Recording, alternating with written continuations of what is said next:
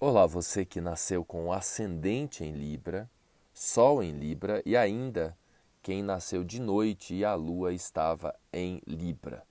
Esta mensagem é já a propósito da transição dos planetas de Sagitário para Capricórnio. Então, nos próximos dias, Mercúrio, Vênus, depois o Sol vão mudar sairemos da vibração de mais alegria, de mais diversão.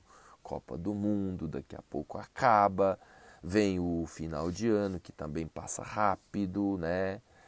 E aí a vida precisa ser levada a sério. Isso para todo mundo. E para cada um de nós tem um setor que a gente precisa assumir mais responsabilidades. No seu caso, Libra, tem a ver com o seu lar, a sua casa, né? Que pode ser também de onde você veio, a relação com os seus ancestrais, papai, mamãe, tudo que tem a ver aí com a família, aquilo que é mais privado na sua vida, tá? Então a família o lar é uma coisa privada, de foro íntimo. Então, esse departamento aí, nesse momento, precisa ser levado mais a sério.